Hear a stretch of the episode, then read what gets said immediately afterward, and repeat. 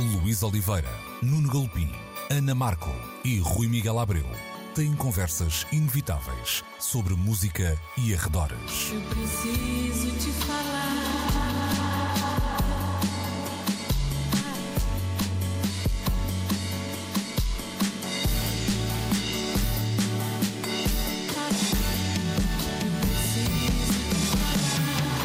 Agora na Antena 3.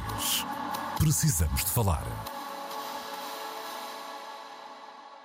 Muito bom dia, sejam bem-vindos a mais uma edição de Precisamos de Falar. Sou Nacional da Antena 3, sempre aos domingos, sempre entre as 11 e o meio-dia e sempre também disponível no RTP Play, nas diferentes plataformas eh, para podcast. É de uma plataforma que vamos falar, mas de uma plataforma de streaming. No caso, Netflix, que viu reduzir o número de assinantes, isto pela primeiríssima vez em 10 anos. A, empresa diz que a quebra está uh, essencialmente associada ao corte do serviço na, na, Rússia e também ao aumento dos preços nos mercados, quer do Canadá, quer um, dos Estados Unidos. A Netflix que encerrou então o primeiro trimestre deste ano com menos 200 mil assinantes. É claro que há também aqui um outro dado a colocar em cima da mesa e tem a ver com uma estimativa, e só pode mesmo ser uh, uma estimativa que uh, dá conta de uma partilha de códigos de uh, acesso. Estima-se que mais de 100 milhões de residências estejam então a quebrar as regras um pouco por todo o mundo. 9 milhões das quais são em Portugal. Mas os outros, os outros 91 milhões temos de descobrir para onde é que estão espalhados. Não.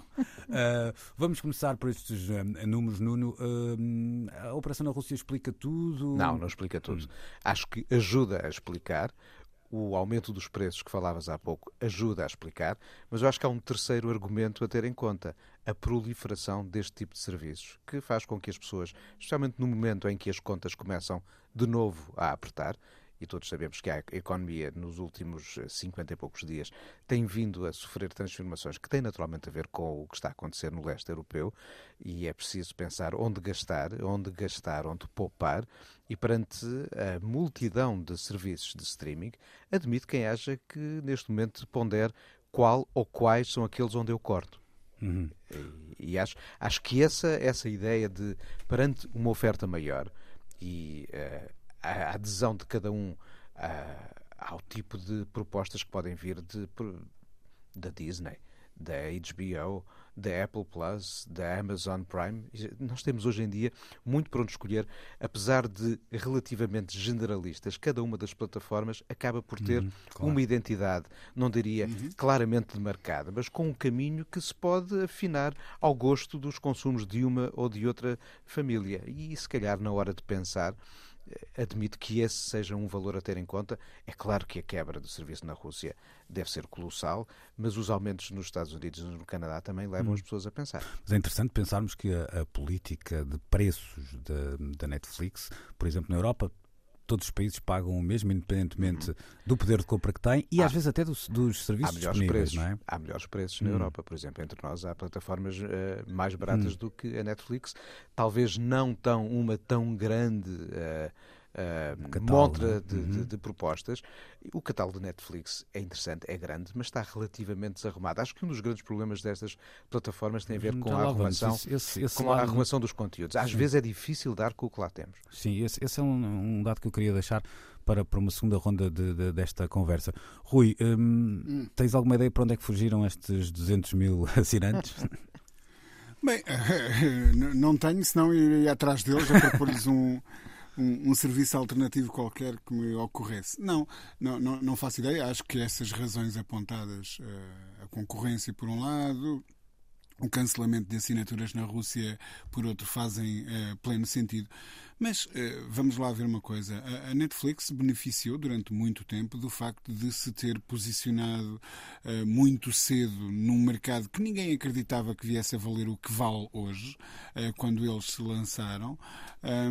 Mas a verdade é que de repente toda a gente percebeu que afinal é no streaming que é preciso estar e este aumento exponencial nos últimos tempos de serviços, obviamente que faz as pessoas pensar pensarem. Quando, quando o Netflix apareceu, todas as pessoas questionavam: bem, não é assim tanto dinheiro e o tipo de serviço que propõe é, é, é muito singular, vale a pena aderir.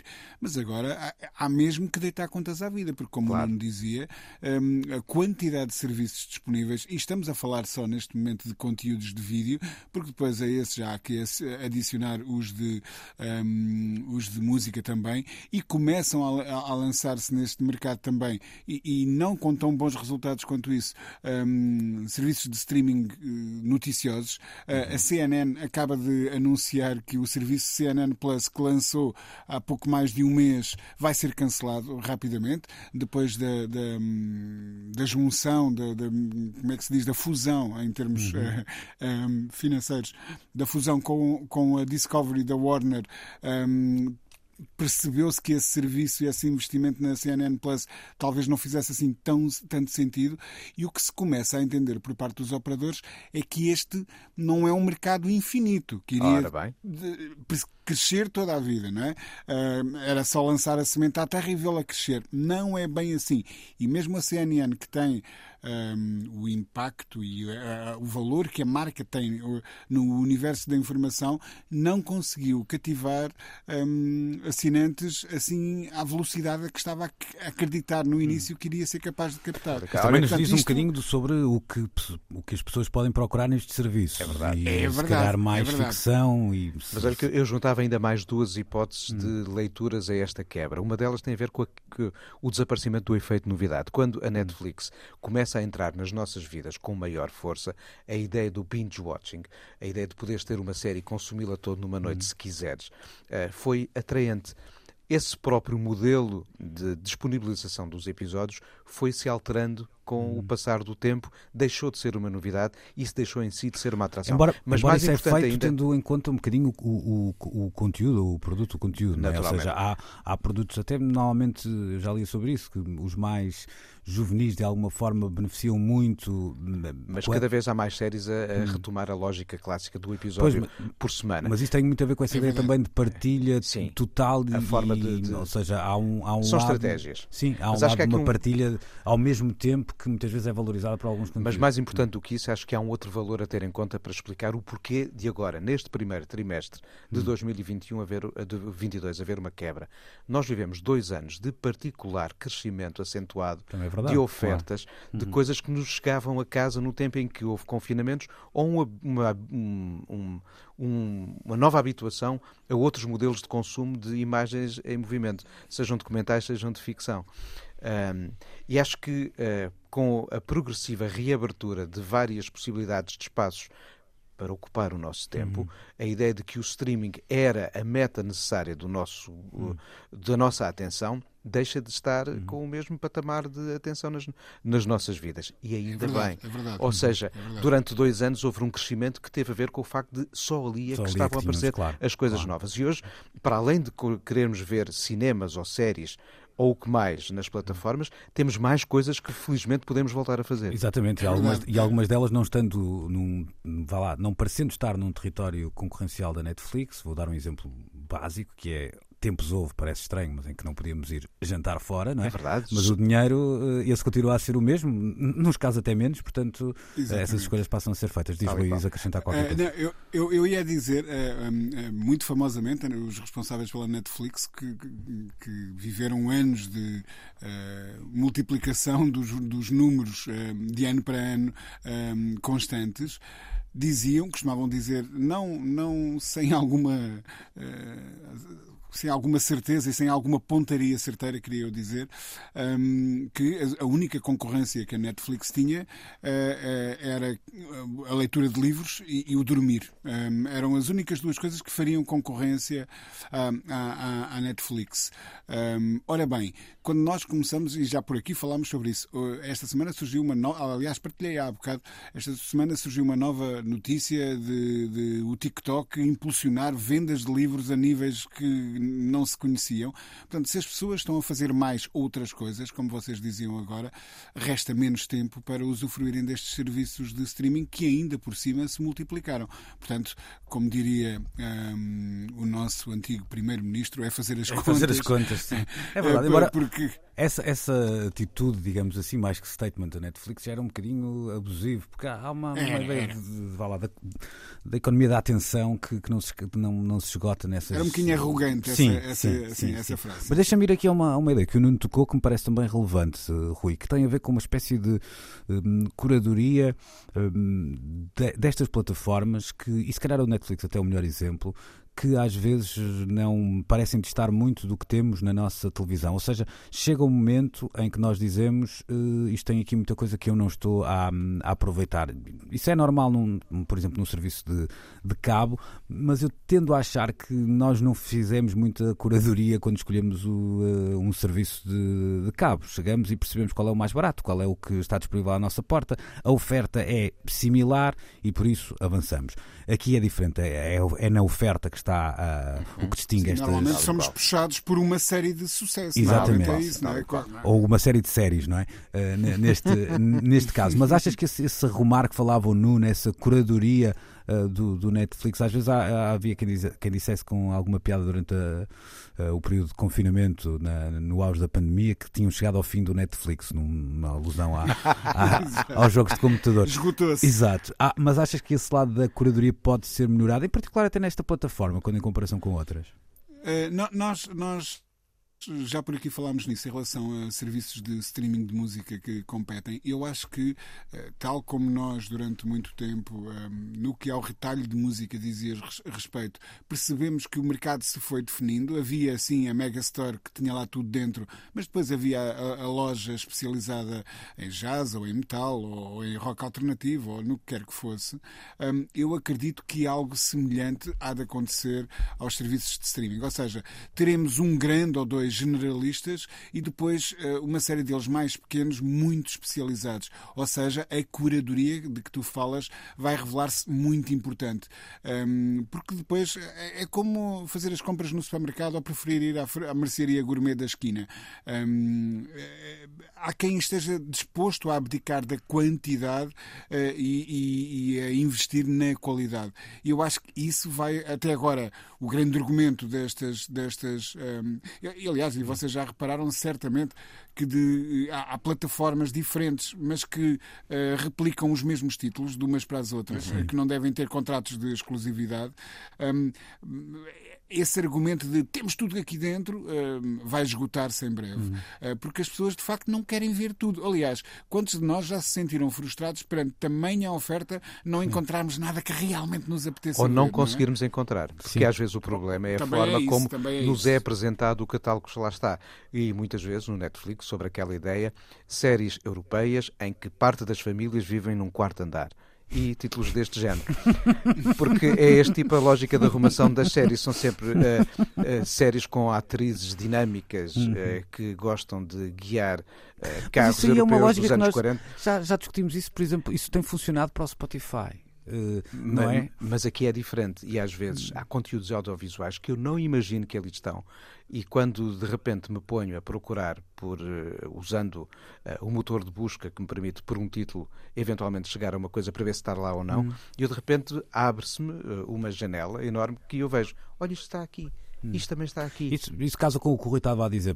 provavelmente, até, e a ver, vamos, se eu soubesse também ganhava algum dinheiro com isso e não, não tenho resposta, mas uh, provavelmente até poderá haver uma, uma especialização em um, em determinados conteúdos, ou seja, temos uma plataforma que se distingue pela sua ficção, outra que se distingue pela, pela área documental, outra que se distingue, por exemplo, pela comédia apenas, não é? Uhum. A ver, vamos que uhum. caminho é esse. Deixa-me deixa só apanhar aqui ainda esta conversa da Netflix para juntarmos uh, Obama à conversa. Isto porque lá está, há conteúdos às vezes que nem percebemos que chegaram e às vezes até vão embora e nós não percebemos este que eles chegaram. ainda não chegou, já estamos a saber que vai chegar. no caso de, de Obama, ele chega à Netflix com, com uma série onde é o, o, onde dá a cara e a voz, vamos dizer assim, Exatamente. assim, não é? E não só, e não só, e, e é porta-voz de uma certa abordagem hum. ideológica que está subjacente Sim, também à própria série. Hum, era, ok, vamos lá a isso. Our Great National Parks é, é um olhar sobre os parques uh, naturais, nacionais. Uh, nacionais de todo o mundo, não Exatamente. só uh, da América. Uh, Nuno, uh, há estes dois lados, não é? Um lado de uma, de uma mensagem política carregada pelo ex-presidente dos Estados Unidos e um ex-presidente dos Estados Unidos é e será sempre uma instituição, não, não é muito comparável com nenhum ex de outra coisa qualquer. É, é? verdade. Uh, mas ao mesmo tempo também há aqui um, vamos dizer assim, uma espécie de belíssima manobra de marketing do, da Netflix a chamar uma das pessoas eh, mais influentes do mundo. E ao mesmo tempo um, um, conjunto de documentários muito, muito bem trabalhados em termos técnicos, porque as ferramentas de captação de imagem, não só o tipo de câmaras, a maneira como elas são utilizadas, os drones e. Os o, drones, sim, sim. Ou seja, há, há, há olhar sobre o mundo natural que, eh, se não são muito diferentes, porque o mundo natural não mudou muito desde o David Attenborough e de muitas outras séries, o certo é que há aqui imagens com altíssima qualidade uh, na captação e digital. E muito menos invasivas, não é? Muito, muito menos invasivas, invasivas, sim. E não deixamos de ter as rotinas habituais de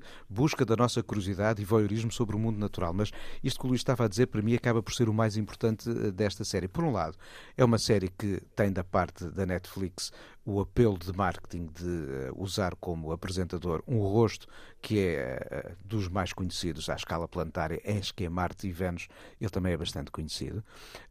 Agora, mais do que tudo isto, acho que esta é uma forma que alguém que foi presidente dos Estados Unidos pode encontrar para tentar perpetuar uma, uh, o, o, que foram as grandes sementes de, de, uma presidência, ou seja, o seu legado político, além da ação concreta que ele teve durante aqueles oito anos na Casa Branca e do que eventualmente depois continuou a funcionar ou não, houve um presidente a seguir que tentou refazer parte do, do seu legado, o atual está muito mais próximo, naturalmente, da, do, do, das, das linhas que foram defendidas por Obama, mas uma série como esta, claramente tenta perpetuar um discurso ecologista que esteve subjacente aos seus oito uhum. anos na, na Casa Branca. É tão poderosa esta mensagem uh, de um olhar sobre o mundo e a necessidade que temos de o preservar para preservar a própria espécie, a nossa presença neste planeta, que é algo que passa por muitos, muitos outros uh, uh, momentos em que a, a, política verde fez parte da administração uh, dele enquanto político, e esta é uma forma de, tantos anos depois, de tentar dizer eu lutei por isto, prestem atenção. Uhum. É isto que está aqui a ser apresentado. Eu vou só, não é discordar, mas vou só acrescentar aí uma coisa que eu acho que. Um vá lá, a inovação, a qualidade, tudo que é documentário ligado à, à, à natureza, vamos dizer assim, de forma uhum. lato senso, sejam uh, apenas e, e só a, a, fauna e flora, seja até isto num, num, numa lógica um bocadinho mais alargada, tem dado um salto gigante. Enorme. Mas enorme. Acho... Este não é, o único, não é o único caso. Sim, o que eu acho, aliás, vimos até séries replicadas pela RTP, é como a Earth, etc. O que eu acho aqui é, é, Rui, é que tem de facto essa carga Obama, ou seja, temos uh, literalmente Obama nas alturas, porque o senhor e, sobe acima do. E tens uma carga vivencial. Exatamente. exatamente ou seja, o, o, primeiro episódio começa no Havaí, na praia, onde a mãe dele passeava antes dele ter nascido. Hum. O segundo episódio uh, começa com o próprio Obama a dizer: Eu vim aqui à Patagónia uhum. uh, com a minha mulher e as minhas filhas. Ou seja, esse lado vivencial faz com que ele seja mais do que um mero só narrador uhum. de um uhum. texto escrito por outro. Ou seja, o texto é adaptado também ao facto de ser Barack Obama o narrador da série. Hum. Rui, primeiras uh, impressões de um documentário que, que, faz de Obama também uma, uma figura omnipresente. Popstar. E, e omnipresente também neste lado uh, que falamos aqui, ou seja, vimos-lo, ou ouvimos-lo, melhor dizendo, há uns tempos, uh, num num podcast com Bruce Springsteen, um podcast que virou também um belíssimo livro, uhum. e agora numa outra plataforma, não de áudio, mas de, de streaming. Portanto, é, é alguém que consegue ter aqui uma presença 360, uh, mesmo mais de 5 anos depois de ter deixado de ser presidente dos Estados Unidos. Bem, o que eh, nós podemos concluir acerca do, do Sr. Obama é que se está a divertir imenso na sua reforma. Porque eh, quando ele começou a fazer planos, olha bem, o que é que eu vou fazer agora que já não sou presidente dos Estados Unidos? Pá, se calhar uma série de conversas com o meu amigo Bruce Springsteen. E depois até era fixe ir viajar pelo mundo e ver uh, locais incríveis. Uh, se calhar há quem me pague uh, essas férias. E a Netflix chegou-se à frente. eu estou a fazer uma ironia, obviamente.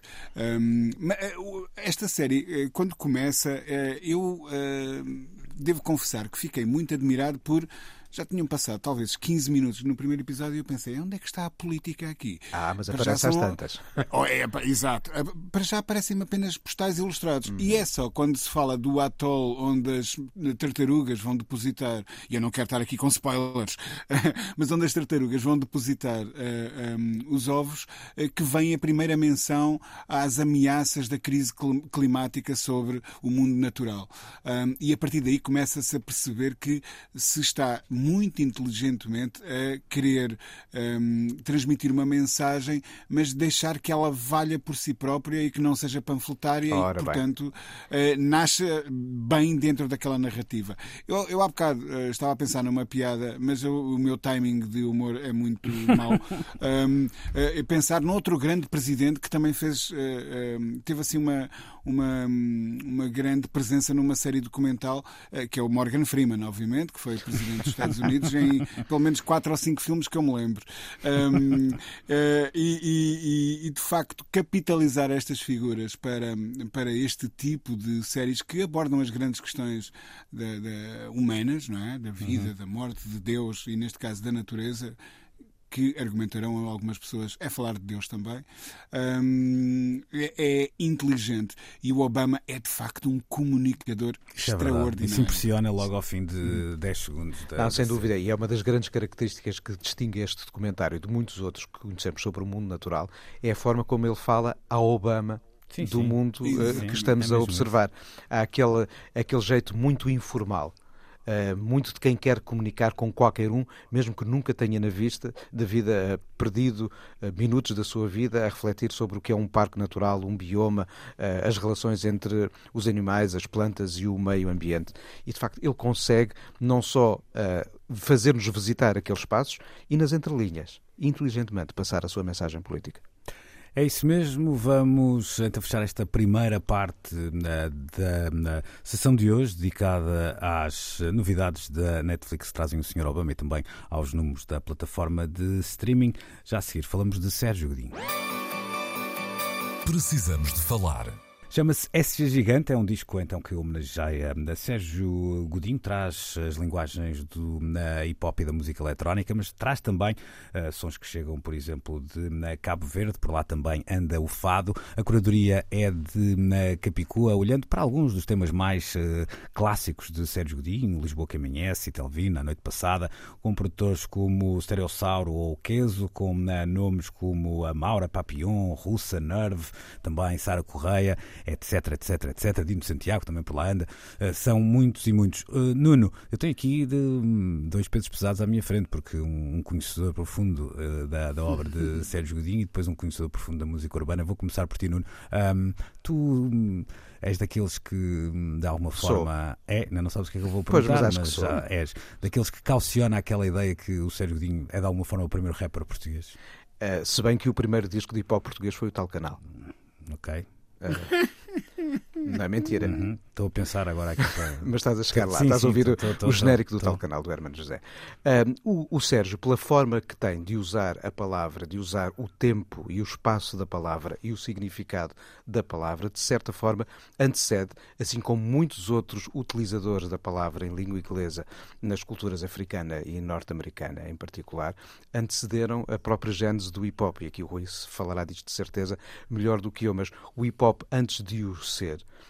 uh, tem uh, pré-histórias. E olha, o Sérgio Godinho tem um álbum chamado Pré-histórias. E essas pré-histórias têm muito a ver com as métricas da fala, as métricas da poética e os significados da poética, a forma como se olha para o mundo através de uma poesia que serve uma canção. No fundo, a construção de rimas, eh, que podia ser o termo utilizado para descrever alguns dos poemas cantados do Sérgio Godinho, se bem que o Elixir da Eterna Juventude uhum. é em si já uma rima mais falada até do uhum. que cantada a dada altura, não é? Por isso, sim, o Sérgio Godinho está uh, claramente num espaço que uh, antecede a gênese de algo que esteticamente só pode nascer depois do hip hop ter emergido uhum. enquanto cultura. Mas sim, ele estará eh, nos contrafortes de uma forma de lidar com a palavra, os significados da palavra e a poética da palavra que depois o hip hop continuou. Uhum. É, interessante, Rui, olharmos para este projeto. Eu lembrei-me de um que até teve aqui também a, marca e o carimbo da Antena 3, na altura feito com uh, os GNR, os revistados, não é? Uh, e, e percebermos que, uma palavra palavra é central em, em tudo isto, no caso de, das palavras do GNR, assim, uma coisa mais Oscar Wildiana, se é que a palavra uh, existe, sentido, não é? Faz sentido. Uh, aqui no caso com, com, com toda a carga do Sérgio Godinho e ainda por cima com a curadoria de alguém que sabemos até pelas suas próprias canções uh, ser uma fã incondicional da obra de Sérgio Godinho, um herói de infância, disse até numa entrevista e falo de, de Capicua. O que é que te saltou... E é de quem, que, e é, e é de quem dissesse mal do, do Sérgio Godinho. Exatamente, é isso mesmo. o que é que te saltou ao ouvido nestas reinterpretações? Porque o, o disco foi saindo, um single por semana, semana. Uh, já, já vamos no penúltimo, portanto, eu creio que esta semana será o penúltimo um, tema a ser, a ser conhecido. É o último. É o último já, na é, ou seja, ontem já foi o. Ontem, já foi o último, assim é que é. Um, o que é que te saltou ao ouvido? Passo aqui a expressão fácil demais Olha, nestes temas.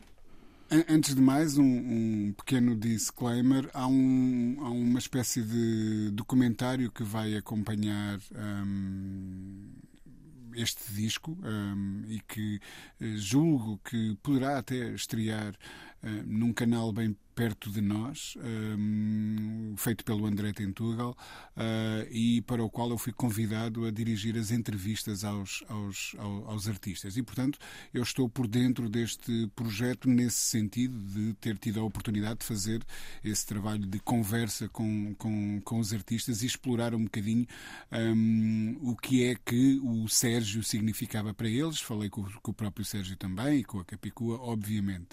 Um, e, e há. Uh, uh, o que eu acho que foi muito inteligente na, na feitura deste disco foi um, a Capicua poderia facilmente ter encontrado dentro do universo do hip hop um, 7, 8, 10 fãs a sério do Sérgio uh, e neste sentido quase que uh, teríamos um disco de ecos diretos da, da, da, da obra um, do homem que nos deu o tema Liberdade.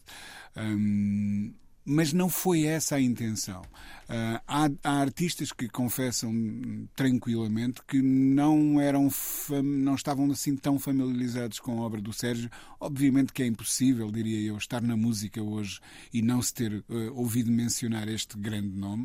Uh, aliás, ele é gigante, como, como muito certeiramente um, foi eh, consagrado no título do projeto, um, mas uh, há uh, os que não estavam familiarizados com a obra. S sabem quem é, reconhecem a importância, uh, mas não estavam de todo familiarizados com a obra e foram investigá-la depois de receberem o convite da, da, da Capicua. E isso garante diferentes abordagens. Um, temos um rapper como o Extinto, que é nitidamente um fã assumidíssimo, que conhece tudo um, e que, aliás, demonstra o quão fã é ao preencher a rima que ele escreve uhum. de títulos, de diferentes títulos de canções do, do, do Sérgio.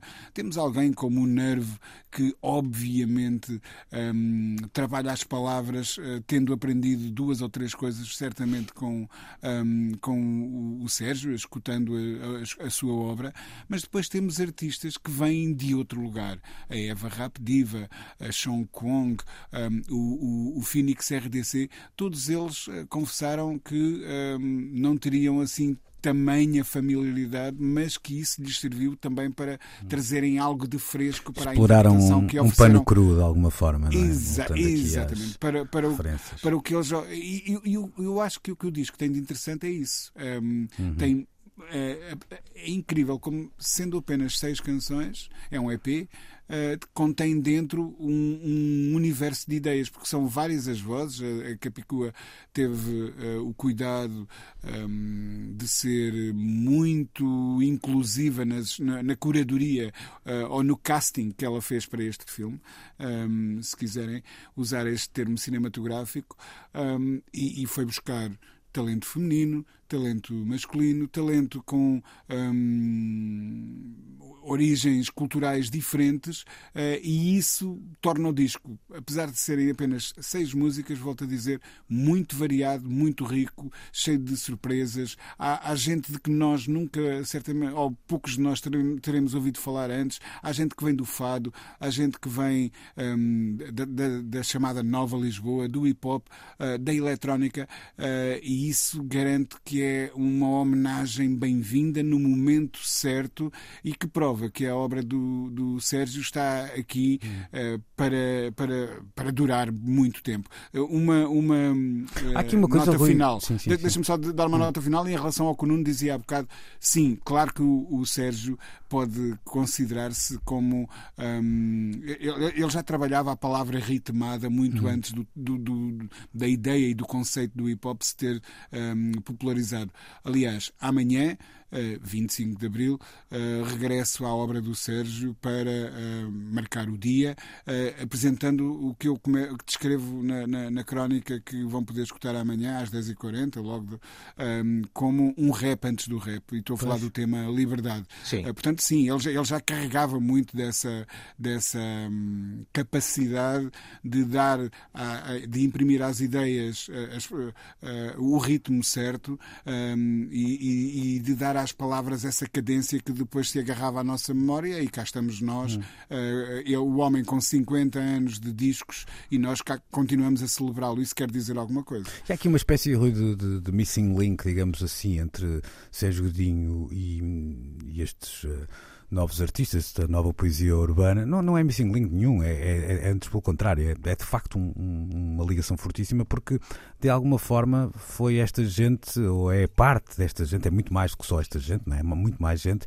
que nos últimos anos tem continuado a cantar e a dizer que eh, enquanto não houver paz, pão, povo, o- aliás, paz do pão, eh, saúde, educação, Habitação. habitação, saúde, educação, eh, não continuar a não ter, não continuaremos a não ter liberdade a sério, não é? Portanto, há, há Sim, esse eh, lado de, eu Esta diria, geração carrega essa, carrega essa missão, não Sim. é? Eh, eh, Sabe que as palavras não servem apenas para nos fazer sorrir, ou para embalar eh, paixões de verão, ou para nos fazerem dançar à noite. São ótimas para tudo isso, mas Hum. e também há têm essas canções aqui, atenção, não é? Também há canções que, Também têm, que têm esse lado, porque também, também esse lado no, no Sérgio Godinho é, é riquíssimo, mas, mas sim, acho que é esse, esse lado, no- para, para terminarmos também esta, este olhar, que é se, se o nome do disco é muito feliz e fala de SG Gigante.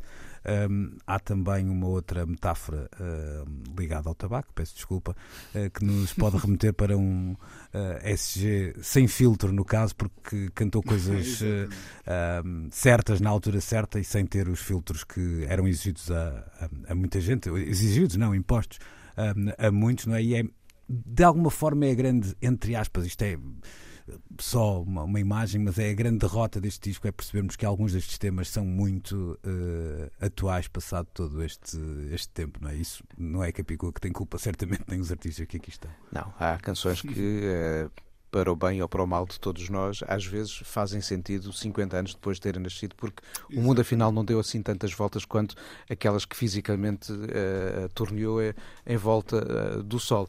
Agora, do Sérgio, é, é importante referir que por muito que nós associemos ao Sérgio uma vivência eh, importantíssima na história da canção, eh, do ponto de vista estético, e também da canção política, a sua obra sempre, desde o princípio, transcendeu estes universos. Logo no primeiro álbum, mostrava uma capacidade enorme de criar personagens e narrativas de ficção. E o Charlatão, por exemplo, é é uma delas, e essa talhada a, a meias com o, o José Mário Branco, grande parceiro dessa altura. Eh, As canções de amor estão ali desde o princípio. Os retratos da sociedade, que de certa forma também veiculam olhares políticos, estão ali também desde, desde o, o- o início.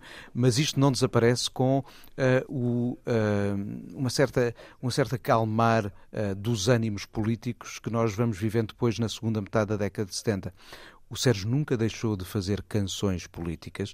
Ah, o Domingo do Mundo, falando da exploração do trabalho infantil, é, em 1997, uma canção política. O Bem-vindo, Senhor Presidente, no ano 2000, no Lupa, falando ah, dos caciques ah, locais, é ah, uma canção Claro. política. Ou seja, Até nessa altura, até o nome da banda era uma, uma- Os assessores. Um statement, não é? Os assessores, não é? Há aí uma, uma coisa engraçada que é, tendo esse lado político, nunca foram aquilo que os americanos chamam de topical songs, não é? Nunca, Houve ali uma altura em que a música portuguesa teve esse, esse lado, logo depois do 25 de Abril, no, no PREC em particular, e, e teve um- uma função importantíssima nessa, nessa matéria, mas são canções que lá está, eu choro aqui a, a essa necessidade de ainda cantarmos alguns desses uh, assuntos, mas há também outros que, por mais que a gente os queira dar como uh, consagrados, é bom que sejam sempre repetidos em canções para que a gente não se esqueça que que custou chegar aqui também de alguma, de alguma maneira. Assim por baixo. É, não é? Pronto. E então uh, já tratamos deste segundo gomo da tangerina nesta ah, edição muito bem, muito bem, muito de bem. Precisamos de Falar. Vamos olhar já a seguir para os 25 anos da revista Uncut. Precisamos de Falar. Então, já jogamos ao boxe e já tocamos bateria, e... portanto vamos para a terceira parte da. Aqui no segundo andar esquerdo. É verdade, podíamos nunca mais parar, estávamos aqui a tarde toda a, citar canções do Sérgio Godinho. É isso, vamos lá falar dos 25 anos da publicação britânica Uncut, celebrados com uh, uma lista tremenda de 300 discos que uh, uh, a publicação inglesa entende como serem os mais fundamentais destes anos, que vão então de 1997 até 2022. Daí as contas darem os tais 25. Vamos eh, percorrer, se calhar, só o top 10, mas temos nomes como Kendrick Lamar com To Pimp a Butterfly, também Kate Bush com o seu trabalho uh, editado em 2005, há o, Back to Black de Amy Winehouse, há também os Strokes com o seu trabalho estreia em 2001, os LCD Sound System com Sound of Silver também lá andam, já no quinto lugar os Radiohead com In Rainbows, os Spiritual Lies são representados pelo disco que lançaram precisamente no ano do lançamento da um, Uncut, e quanto ao um, top 3, ao pódio, é ocupado por um disco que eu adoro, aliás, no terceiro lugar, do trabalho de Gilliam Welsh, The Time the Revelator. Depois temos Bob Dylan com Time Out of Mind e no primeiríssimo lugar David Bowie com a Black Star. Eh, eu comecei por olhar para as datas para perceber se eram coisas muito mais recentes, eh, outras eh, muito lá para trás. Confesso que não tirei grande conclusão, ou seja, não, acho que são é, espalhados por estes estão espalhados, de facto. 25. Há aqui uma coisa engraçada, que é estamos a falar de uma publicação que muitas vezes, assinalando sempre os lançamentos do ano e, e, e também os discos do ano, não deixa de hum, olhar muito pelo retrovisor e, e celebrar até um rock mais clássico, não é? mas aqui olha para, para estes uh, 25 anos. E... Está cheio de veteranos. Exato. Não da mesma forma como a Mojo o faz, hum. mais uh, uh, nostálgica, talvez, a Mojo no olhar sobre o passado, mas a Uncut sempre com uma porta aberta para olhar para as histórias que uh, provavelmente chegaram antes de muitos daqueles discos que estão na secção das críticas do, do mês. E, de facto, esta lista, acima de tudo, o que traduz é a identidade de uma revista. Hum e dos leitores que a ela podem aceder. Nós, se tivéssemos uma revista feita por uma, por uma Wired, uma revista feita uh, por uma outra revista qualquer, cobrindo o mesmo tempo, ela seria necessariamente diferente, porque a identidade, no fundo, é o que define a personalidade de uma lista. E esta tem tudo a ver com a identidade da, da, da ANCAT, e se calhar por isso, eh, apesar de às vezes eu já estar farto de ler mais um artigo sobre este ou aquele artista, uhum. volta ou não volta, acabo por comprar uma outra edição eh, da ANCAT. Agora, há aqui algo que é curioso, e nós aqui há uns tempos falávamos de uma lista eh, igualmente marcante da Rolling Stone, que tem a ver com o anglocentrismo dos universos retratados. Uh, eu creio que isso não acontece, por exemplo, se estivéssemos perante uma revista como a Les Inrecuptibles, talvez por viver em França, acho que assistiríamos, e é uma revista com o universo de leitores que é aproximado ao de uma uhum. acho que se calhar assistiríamos uma maior diversidade estética e, sobretudo, linguística. Nós aqui temos pouquíssimas janelas para línguas que não o inglês. Uh, o universo britânico, canadiano e norte-americano estão excessivamente representados, e o australiano também, e neozelandês, ou seja, os falantes do inglês, mas temos poucas janelas fora uh, desse universo. Tinari Wen no número 113, o Buena Vista Social Club uhum. no número 197, o Manu Chao, que sendo francês canta no clandestino em espanhol, espanhol, ou a Charlotte Gainsbourg no número 237. A única janelinha portuguesa que aqui está via Lisboa é talvez o Person Pitch do Panda Bear, que em parte foi uh, criado em Lisboa eh, porque sim, estamos, estamos ausentes, apesar de um estar nas nossas bancas.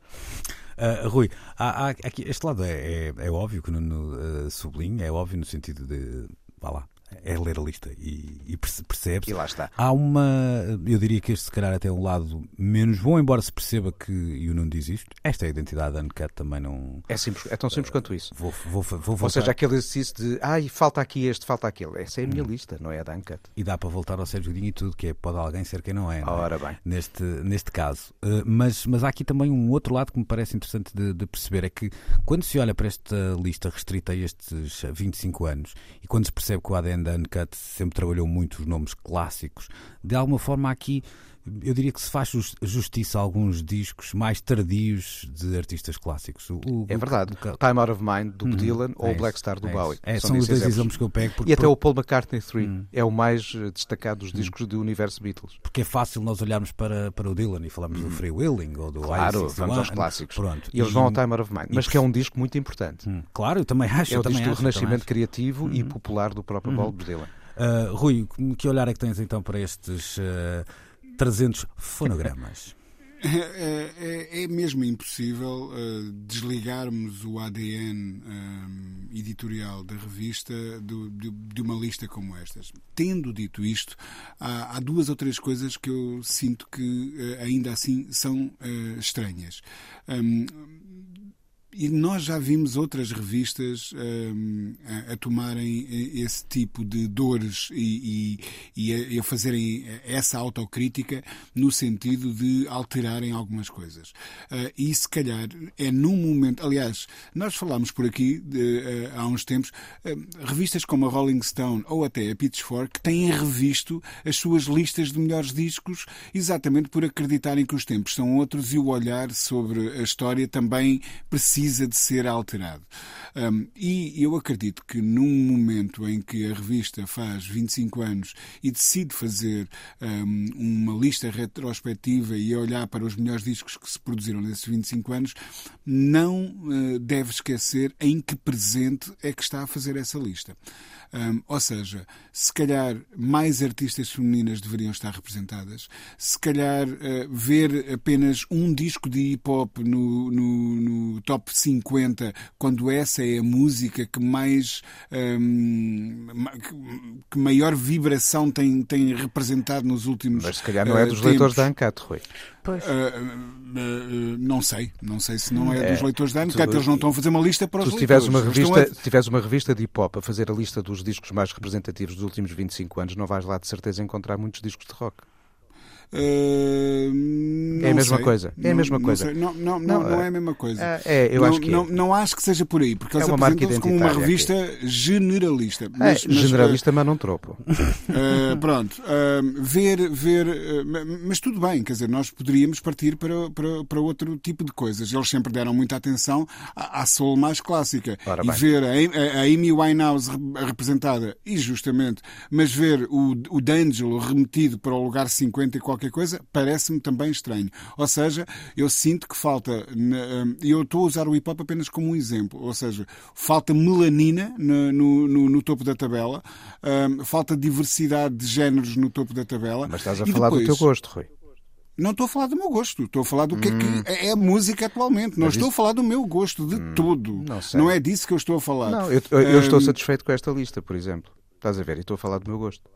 Uh, pois, ok, uh, mas pá, se calhar estou no eu... meio. Eu não, eu não, se eu comprasse Uncut e tivesse uma lista que tivesse o sei lá, deixa-me lá dar uh, exemplos. O, vá lá, pronto, o já falou de Angelo. Eu tenho aqui a Beyoncé no número 54 com o Lemonade e fico muito feliz por ali estar. Pronto, mas se tivesse um disco, sei lá, o um Blueprint, uma coisa qualquer no top 10, eu achava que no top 10 ou acima disso, eu achava que me tinha enganado na revista. Uhum. Uh, não, eu não estava, eu não me sentia enganado, ou melhor, não sei se me estou. Eu quando não comprar, um eu quando compro a Cat estou à espera deste universo Pronto, aqui retratado. É, eu quero, eu quero... E quando quero outras coisas vou buscar outras revistas, hum. pelo que eu entendo que uma revista com a identidade do Mancat e com o público que espera aquilo trabalhe hum. este universo. Porque oh, a complementaridade oh, oh, está noutras. Mas, mas oh, não, não, não, não. Esse argumento cai por terra não, quando não estes artistas caem. Se me deixares terminar, talvez decidas que uh, cai. Um, quando esses artistas de que eu falo até acabam por uh, ter alguma representação, sinal de que a revista lhes dá atenção. Eu sempre li sobre o Thundercat na, na, na. Eu sempre Sim. li sobre o Kendrick claro. na Uncut. Eu já li artigos sobre os Wu-Tang Clan na, na. Eu, eu, a Erika Badu é uma artista recorrente nas páginas da Uncut. e posso continuar por aí. Mas todos esses artistas artistas, Rui, têm de facto um traço também que os distingue em relação a todos os outros. Uh, aliás, por, por, exemplo, o Kendrick Lamar está aqui no décimo lugar, não é? Como o D'Angelo aparece no, no número uh, 50. 50. Eu acho, que esses, eu acho que todos esses artistas têm um lado crossover um, de alguma forma garante essa representatividade nesta. Mas eu há bocado até ia lista. dizer outra coisa. A Uncut, nos últimos tempos, e eu sei porque vou comprando, uh, lá está, eu consumo a revista, uhum. tem, por exemplo, dado muita atenção um, aos artigos e entrevistas com artistas como o Shabaka Hutchins, uhum. a Nubaya Garcia, etc. Sim, tem dado sim. muita atenção ao jazz.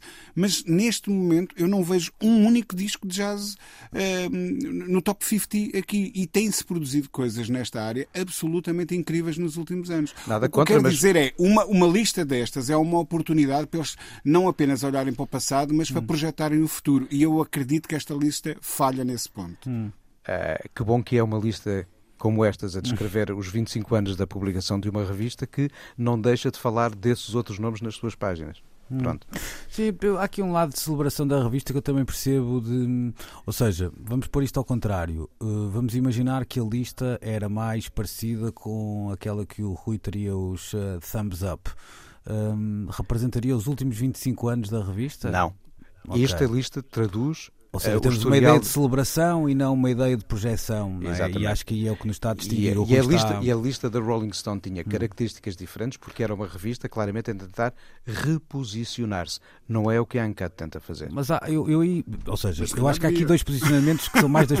Hã? Não ouvi. Não ouvi. Mas, se calhar, mas se calhar devia. Pronto, não, não, okay. não, não necessariamente, porque há um público também para este tipo de consumo nesta hum. altura. Hum. Eu acho que aqui há dois, dois posicionamentos da publicação e até isto acho que é, é extensivo a quase todos os órgãos de comunicação social, quase todos até os sítios que programam e etc. Que é uma ideia de hum, expectativa ou projeção uh, sobre o mundo que se deseja de alguma forma. E aqui uhum. temos uma publicação mais conservadora, é tão simples Sim, quanto isso. E, não é? e temos estabilidade. E que não está muito. Ou seja, eu acho que o que desilude aqui o Rui é uma. Postura mais conservadora. Sim, uma, Mas ela existe uma, e a revista é, traduz essa postura. Não é uma revista muito motivada para um, projetar aquilo que gostava que a música popular fosse. Mas, mas de vez em quando abre para... frestas de atenção em páginas para falar de outras coisas e isso é bom porque entre mais um artigo sobre o Bob Dylan ou um sobre os Emerson Lake and Palmer ou sobre um novo disco do Sufjan Stevens, Comet is Coming pode hum. aparecer. E isso é bom, Sim. porque esta é a forma de, entre coisas que dão conforto ao leitor, de repente há um espaço para descoberta que ali é proporcionado. E isso Sim. não é mau jornalismo não, dentro não, de um espaço não. de jornalismo acho... mais conservador na área da música. Eu até acho que há um lado, da, o, o, que eu gosto nas duas publicações, assim, se calhar hoje por excelência, nesse campo, a Ancatia Mojo, é, um, é, essa capacidade às vezes de apresentar o um novo talento sem ter necessidade de o, como é que eu ia dizer, uh, extrapolar. Sim. No, no, sentido de, como é uma revista muito clássica, uh, aquele espaço que não é assim tanto dado ao novo talento também não dá muito asa de sessões, que às vezes é uma sim, coisa sim. que acontece e aconteceu. E, Há não... boa curadoria quando falam dos novos nomes. Sim, isso, isso no, quando estou a falar, aqui nem sequer estou a ser, eh, não estou a falar de géneros, toda a gente olha, por exemplo, ao que era o New Musical Express e reconhecia que houve ali uma altura em que havia aquela ideia do Flavor of the Week, só. que às vezes só durava de segunda à quarta, uhum. nem sequer uhum. chegava ao fim é da, da, da semana. Não é? Portanto, aqui, de facto, esse conservadorismo tem esse lado bom, terá um lado de alguma menor ambição, e eu também percebo essa. Mas para isso há outras revistas, e ainda bom que. Ainda Sim, mas podia que... ser também vontade da revista projetar-se dessa forma, não é? Decidiu celebrar-se. É, uma, é, um, é um posicionamento, tem uma é. leitura, é. sim. E sim, é um posicionamento oh, oh, e tem um mercado. Sim, ah, isso, isso, oh. isso até de certeza que tem um mercado maior ora, que o outro. Ora, muito bem. E, e, para quem uh, detém editorialmente um projeto como este, é bom que ele saiba de facto trabalhar para aquele mercado seguro para o qual funciona. Sim. Sim. Mas, oh, oh, oh, Nuno, tu que estás agora um, numa posição de liderança, sabes hum. que a preocupação de quem lidera é também sempre pensar no mas amanhã. Eu não, mas, eu, mas eu não e tenho na renovação de, de, de, de audiências oh, e na renovação eu não, de públicos. Eu não, eu não tenho uma enquete, é? eu não tenho uma enquete, não é?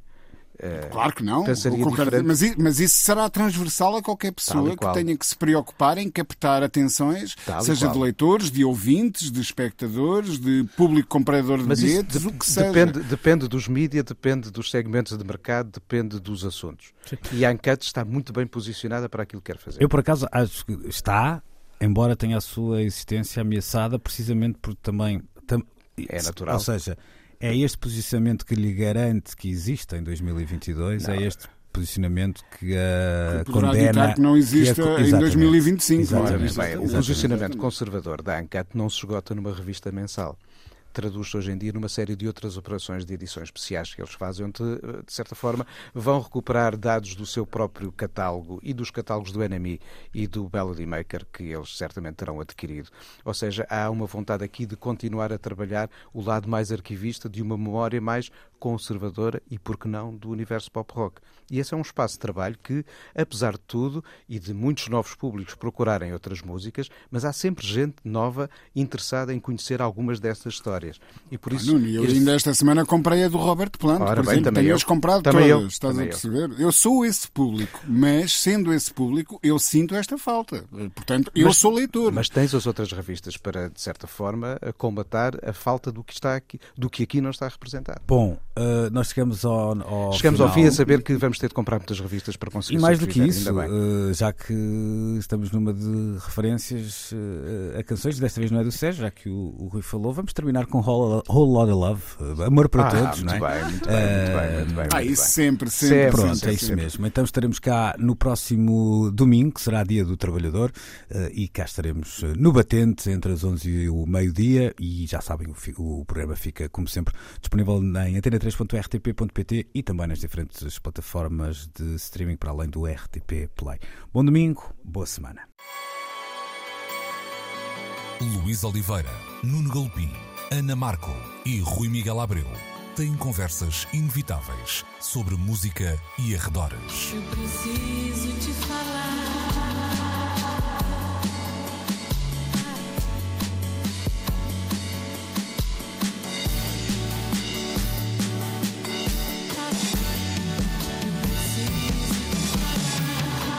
Agora na Antena 3. Precisamos de falar.